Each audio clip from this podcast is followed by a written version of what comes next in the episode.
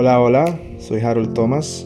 Te doy la bienvenida a este podcast donde hablamos de todo un poco, donde nos cuestionamos, nos incomodamos y nos inspiramos. Lo hacemos todos los días, lo sé, lo sabes.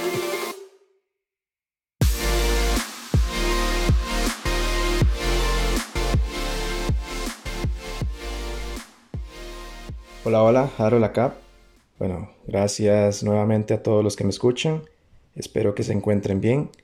Eh, contento una vez más de estar acá en este segundo episodio del podcast. Y bueno, ha sido una semana, por decir algo, bastante ajetreada, eh, de mucha reflexión a nivel personal, eh, de situaciones a veces impredecibles, donde uno tiene muchas veces que, que dejarse sorprender, ¿no? Y creo que es ahí, en lo impredecible, en, lo sorpresivo, donde muchas veces recibimos bendiciones que antes no teníamos o que simplemente no esperábamos, ¿no? Y bueno, eh, creo que el buscar cerrar el año de la mejor manera es algo que a nivel personal deseo y bueno, yo creo que todos nosotros, ¿no?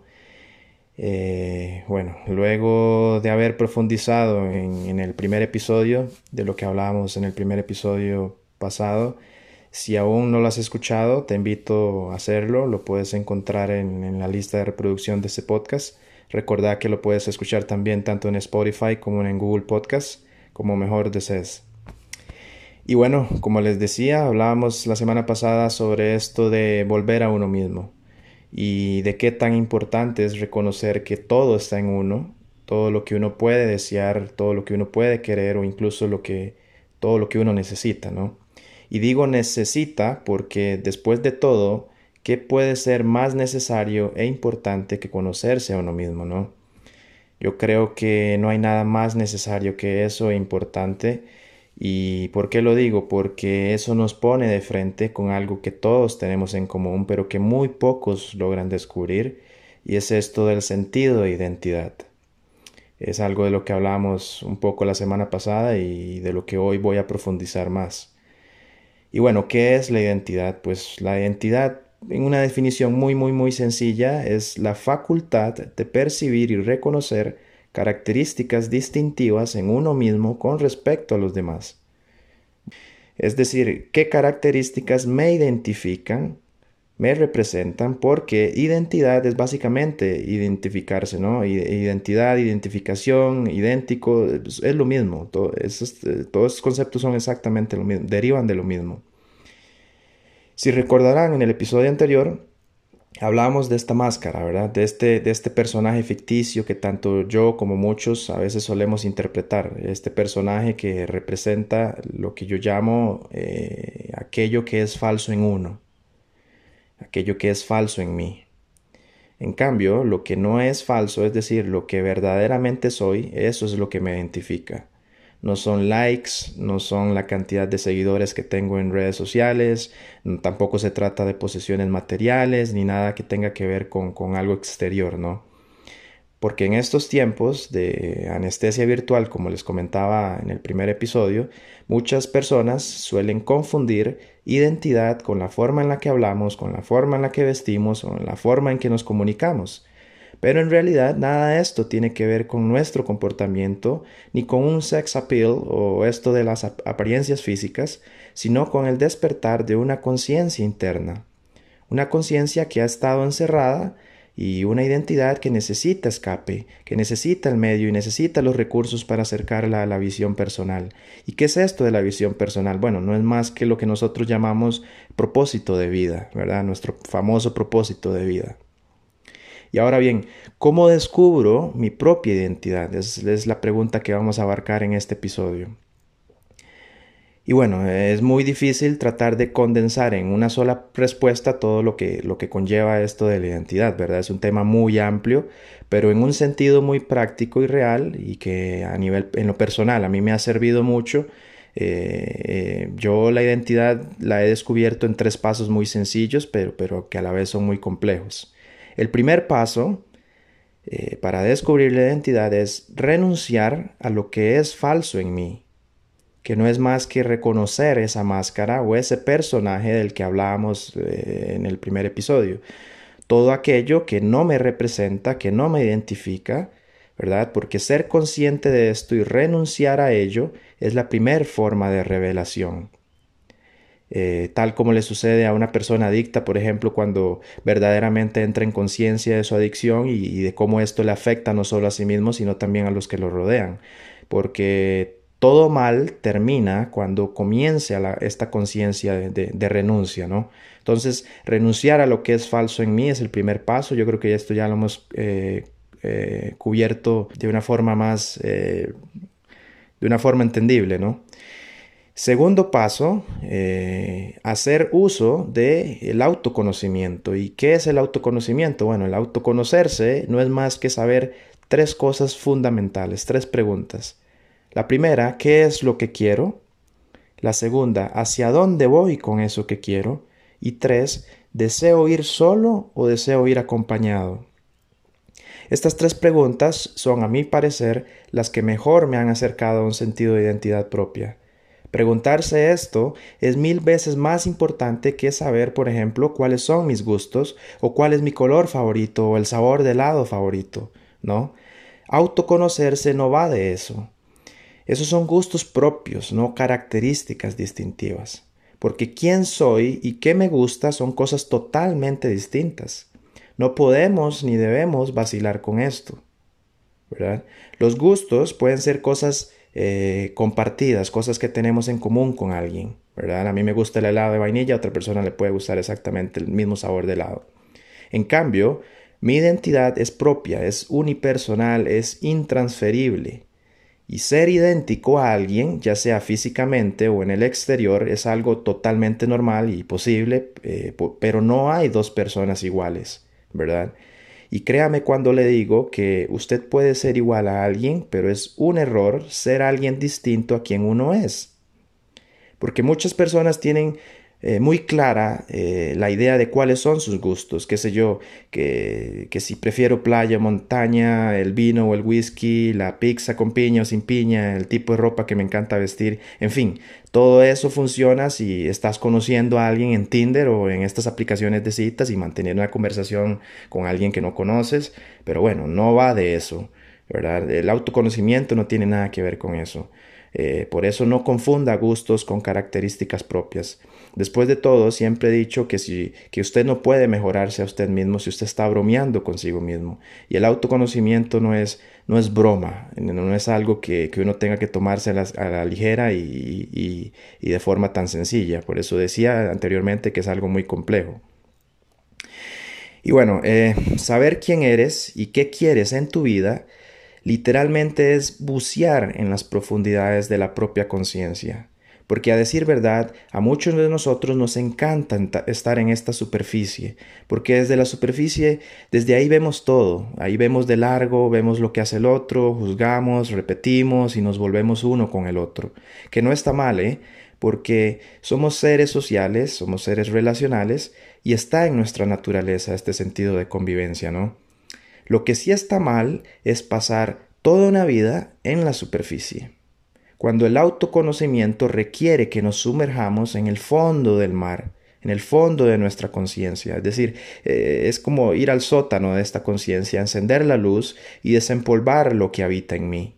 ¿Verdad? Lo que me identifica, lo que me sale de natural, lo que no se enreda fácilmente, ni se entremezcla con otras cosas. Es como el aceite. Si usted pone aceite con agua, verá que el aceite no se mezcla con el agua, no se diluye, ¿no? Eh, sino que mantiene su, su, su consistencia, su textura, su presencia. Así es la identidad, como el aceite. Y aquí voy a poner un ejemplo que a mí en lo personal me ha resultado convencionalmente el mejor para poder entender estas tres preguntas del autoconocimiento. Para este ejemplo voy a tomar el nombre de dos personas, eh, nombres meramente representativos, ficticios, no, no es nadie en específico. Eh, vamos a llamar a, una de esas personas Lucía y al otro Ramiro, ¿ok? Lucía y Ramiro. Supongamos que Lucía y Ramiro están en medio del océano, producto, qué sé yo, de un naufragio. Eh, los ponemos en, ambos en el mar y ahora supongamos que eh, Lucía sabe nadar y que Ramiro no sabe nadar, ¿verdad? La pregunta inicial, ¿quién de los dos se hunde primero? Pues obviamente el que no sabe nadar, ¿no? Ramiro. Ahora, a manera de analogía, este océano representa la vida. El vasto océano representa lo amplia que es la vida, ¿no? Y si saber nadar nos mantiene a flote en el mar, lo mismo sucede en el sentido de la vida cuando sabemos qué es lo que yo quiero. Lucía sabe lo que quiere en su vida porque sabe nadar, pero Ramiro no lo sabe. A Ramiro entonces le va a costar más el encontrar un propósito de vida y el no saber qué es lo que uno quiere, tarde o temprano nos termina hundiendo en la desesperación, en las malas decisiones y en las malas escogencias. Nos hundimos cuando no sabemos cuál es nuestro propósito, cuando no sabemos qué es lo que queremos y cuando no sabemos nadar, básicamente. ¿Verdad? Y aquí voy a hacer un pequeño paréntesis. Hay personas en la vida que se hunden más rápido que otras. Pero esto no se trata de una competencia, ni de quién se hunde primero, ni de ver hundirse a los demás mientras uno se mantiene a flote. No viene aquí de, Titanic, ¿verdad? Ni, ni, esto tampoco se trata de, de ver cuántas personas tengo que rescatar o salvar, ¿verdad? Y de esto voy a hablar un poco más adelante. Ahora bien, Imagine usted que a lo largo de este mar y a, los 360 grados de, vista usted puede observar tierra firme, ¿verdad? Eh, montañas, qué sé yo. Eh, estamos con el mismo ejemplo de, Lucía y Ramiro, ¿no? Ahora, eh, imagine que tierra firme, usted ve montañas, las logra apreciar una más de cerca que otras. Y, y, si usted sabe nadar, lo más probable es que usted busque hacerlo en el sentido que lo acerque a tierra firme, ¿no? para salvarse a sí mismo. Ahora, si Lucía, que sabe nadar, ya escogió un lugar hacia dónde dirigirse y decide hacerlo en esa dirección, a eso es lo que yo llamo hacia dónde voy con eso que quiero. Es la segunda pregunta. Cosa que muy difícilmente Ramiro va a saber porque su enfoque, su energía, su, su fuerza y sus prioridades no son saber hacia dónde ir, ¿verdad? Hacia dónde nadar, sino ver cómo mantenerse a flote. Simplemente porque Ramiro no sabe nadar, ¿verdad? Y en la vida, Saber qué es lo que uno quiere es tan importante como saber hacia dónde voy con eso que quiero. Y si yo he escogido un camino que me llevará a ese lugar en donde me estoy esperando, entonces voy a hacer todo lo posible a mi alcance para lograr llegar ahí. No importa cuánto me tome, si o sea, en el intento voy a fracasar, eh, yo tengo la mirada puesta en mi objetivo y con la convicción de que lo voy a lograr. Y muchas veces el camino que uno ha escogido no es necesariamente el camino eh, que me va a llevar a donde yo quiero.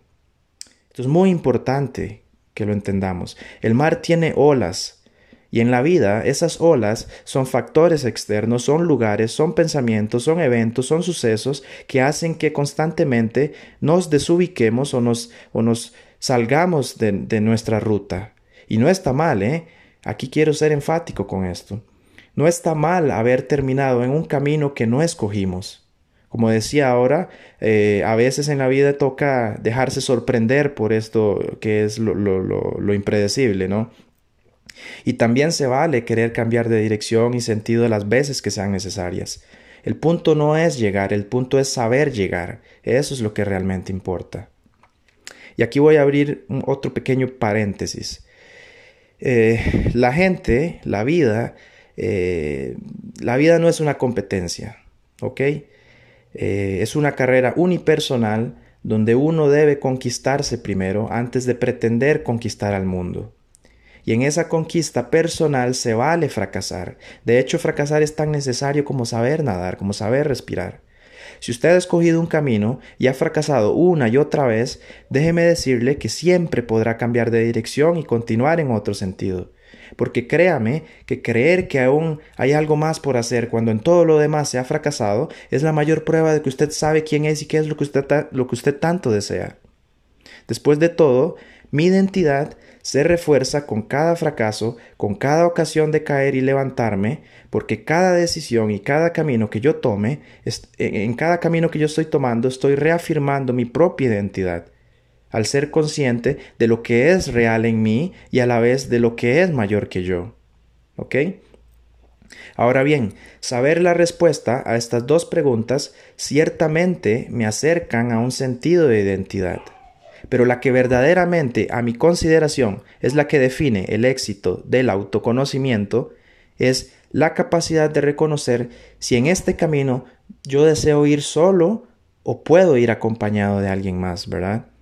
Esta es la tercera pregunta.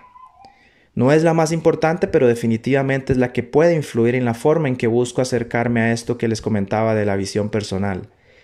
Y digamos, supongamos ahora que tanto Lucía como Ramiro, ambos saben nadar, ¿ok? Es decir, saben lo que quieren y también saben hacia dónde ir con eso que quieren. Pero resulta que ambos quieren ir acompañados, ¿verdad? Desean nadar juntos en la vida. Y aquí voy con esto de las relaciones afectivas. Supongamos que Lucía y Ramiro toman la decisión de ir juntos, es decir, de, de ser una pareja en la vida real. Es decir, comienzan una relación que posiblemente trascienda algo más sólido y estable hasta, qué sé yo, llegar a considerar un, matrimonio, ¿verdad? Y esto es totalmente válido, porque el día de mañana, si las cosas entre Lucía y Ramiro no funcionan en la relación, ambos igualmente sabrán qué es lo que quieren y hacia dónde van. Si se separan, ambos eh, tienen contestadas las dos primeras preguntas y no pasa nada. Claramente esto es un poco más complicado si hay hijos, eh, si, si, si hay hijos de por medio, ¿no? Aquí se complica la cosa porque entonces lo que uno quiere y hacia donde uno quiere ir es algo que posiblemente haya que replantear porque hay un hijo o hay niños de por medio. Y por eso es que yo soy muy enfático en la necesidad de definir estas dos primeras preguntas mucho antes de siquiera plantearse comenzar una vida con alguien o junto con, con otra persona.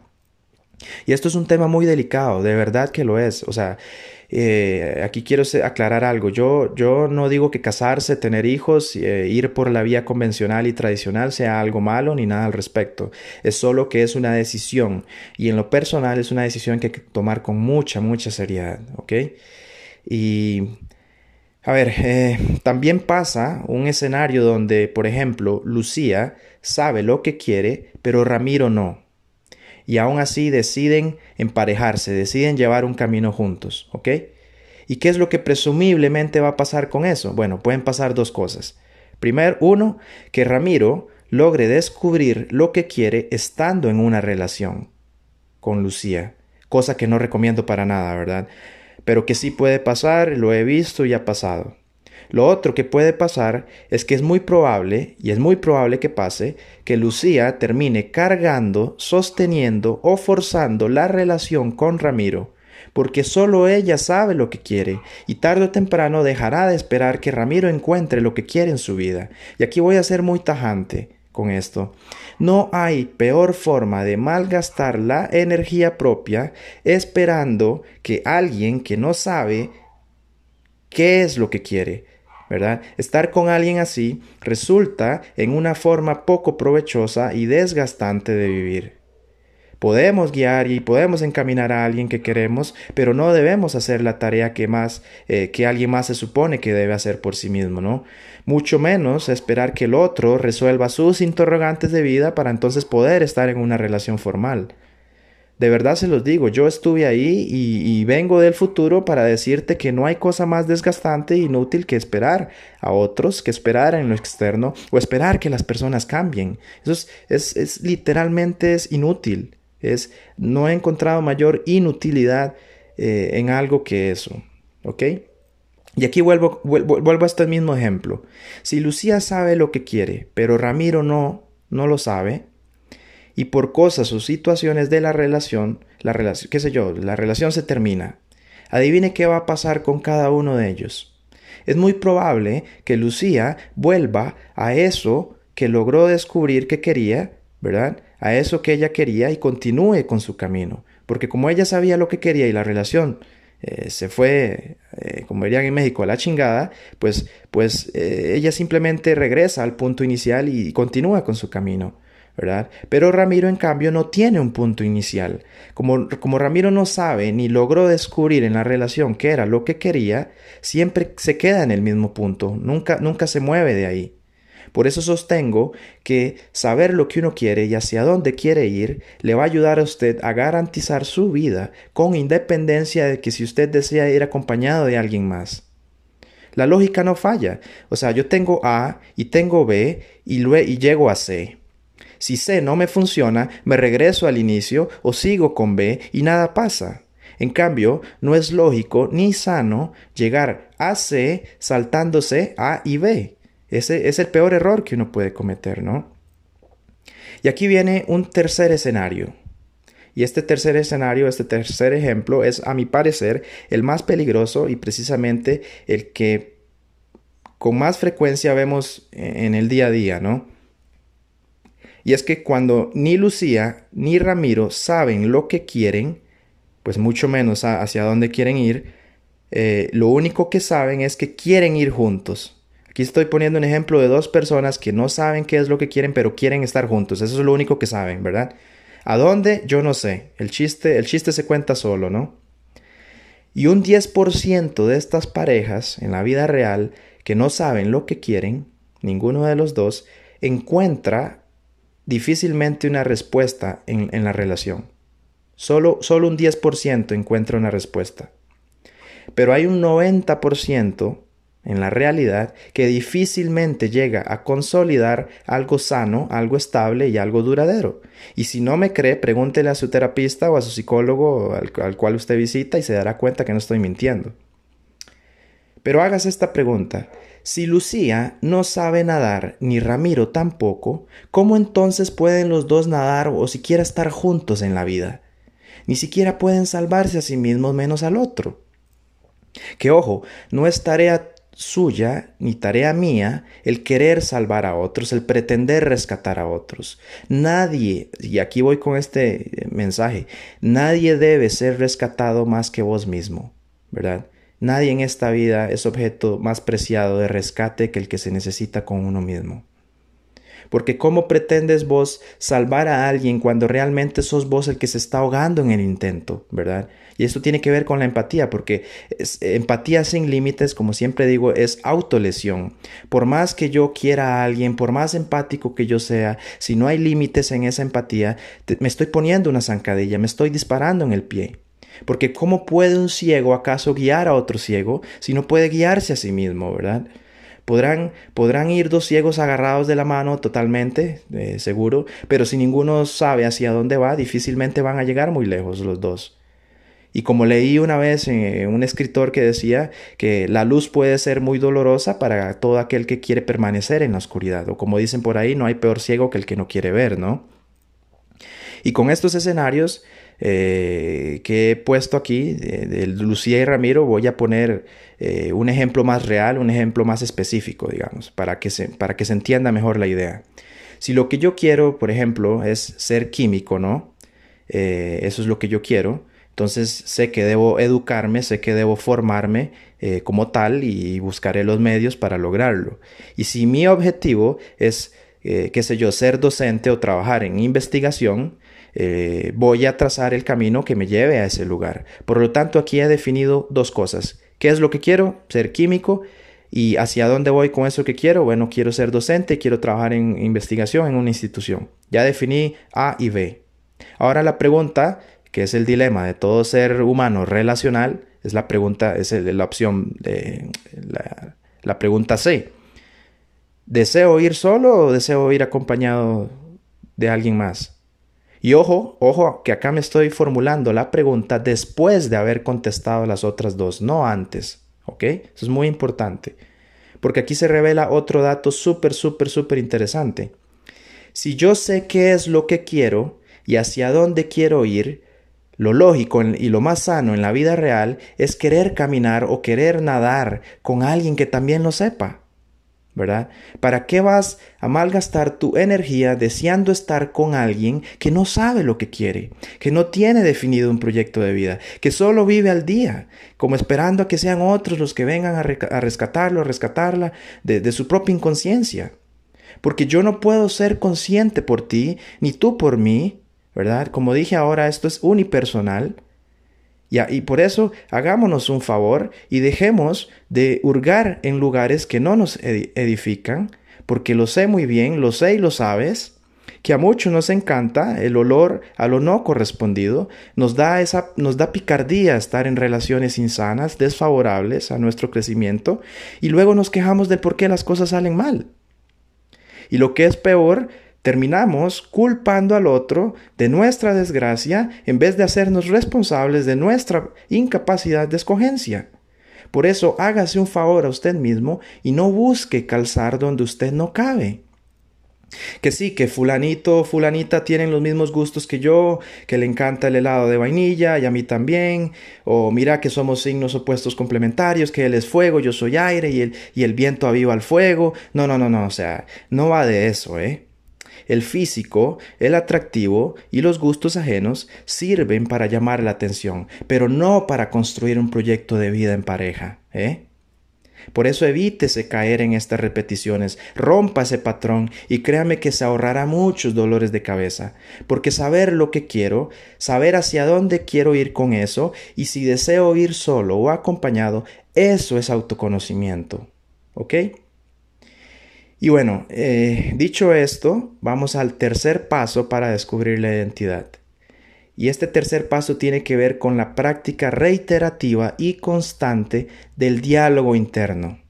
¿Y qué es esto del diálogo interno? Bueno, simplemente se trata de hablar con uno mismo, hablar constantemente. Al menos, trate de hacerlo al menos una o dos veces al día. Tampoco tiene que ser una rutina estática, sino más bien un, hábito, ¿no? Recuerde que la identidad comienza con ser consciente. Pero como la mente no puede estar en un sentido lineal todo el tiempo, entonces busca la manera de volver a esa inconsciencia. Y, esto aquí tiene que ver mucho con el ego, porque de hecho el ego es la voz de la inconsciencia esa que nos arrastra a ver al otro, a volver a lo externo, a las apariencias, a las comparaciones, a las repeticiones de patrones. Y la mente es como una montaña rusa si uno así lo permite, ¿verdad? Jamás podrá funcionar de forma lineal, pero tampoco debe permitirse fluctuar de manera muy seguida entre lo consciente y lo inconsciente. O sea, ok, se necesita esa dualidad cuando uno tiende a soñar, pero cuando se trata de volver a uno mismo y descubrir la identidad, se necesita estar completamente consciente. Y para eso, mantener un diálogo interno constante le ayuda a usted a seguir despierto. Porque hablar con uno mismo crea una conciencia propia tan presente, tan en el ahora, que muy difícilmente una persona tiene espacio para la culpa y la frustración, porque la culpa vive del pasado y la frustración es una proyección constante del mañana. Y ni vivir con culpa ni vivir frustrado nos ayuda a estar presentes. ¿verdad? Cada vez que yo hablo conmigo mismo, ya sea que lo haga en mis adentros o que literalmente esté hablando en voz alta, estoy reconociendo mi presencia en el ahora, a la vez que reconozco si estoy tomando una decisión correcta o si estoy repitiendo un patrón. Hay días, eh, guys, aquí voy a ser muy honesto, hay días que, que, me siento culpable por algo que yo hice en el pasado y de pronto caigo en este bucle interminable de dolor y a veces me toca hacer una pausa y decirme a mí mismo, suave, Harold, ¿en qué, en qué, en qué me ayuda a estar así? O mejor dicho, si el estar así no me va a ayudar a resolver mi desgracia, entonces ¿para qué quedarme ahí? Y, hay días donde tengo que hablarme duramente a mí mismo y decir, no, Harold, no es por ahí, no, Harold, no es con nadie, no, Harold, no esperes a nadie. Y a la vez decirme también, sí, sí, Harold, sí es por ahí o sí, eh, si vas por el buen camino. Eso es hablar con uno mismo, reconocerse, estar presente, reafirmándose con eso que sí me identifica, sí me representa, porque he sabido renunciar a lo que es falso en mí y a autodescubrirme. ¿Ok? Es la forma que más, más me ha servido a mí y la que siempre comparto con aquellos que han despertado de, de, esta falsa realidad o esta ilusión de verse a uno mismo en todo y en todos, ¿verdad? Eh, por esa razón, y antes de que termine el año, me gustaría que usted pueda descubrir su identidad mediante la aplicación correcta de estos pasos. De verdad, de verdad me encantaría saber lo que resulta de cada uno de ustedes luego de hacer este ejercicio, uno que es totalmente introspectivo, pero del que, del que estoy seguro que usted logrará sacar la mejor experiencia. Una que te acerque a esta conquista personal, porque de todo corazón deseo que puedas descubrirte en este proceso. Así que eh, no espere a que llegue el, 2023 para, para, descubrir todo esto, porque créame cuando le digo que todo lo que usted hace en diciembre es un reflejo de lo que será su enero, ¿verdad? Y, nada, o sea, espero que, que, hayas encontrado útil este mensaje y si tienes alguna duda, alguna sugerencia, alguna retroalimentación, puedes contactarme por Instagram. Mi cuenta es Harold Thomas-bajo, todo pegado. Y una vez más, eh, gracias por escucharme y nada, nos vemos a la próxima en otro episodio más de Lo sé y lo sabes. Bye bye.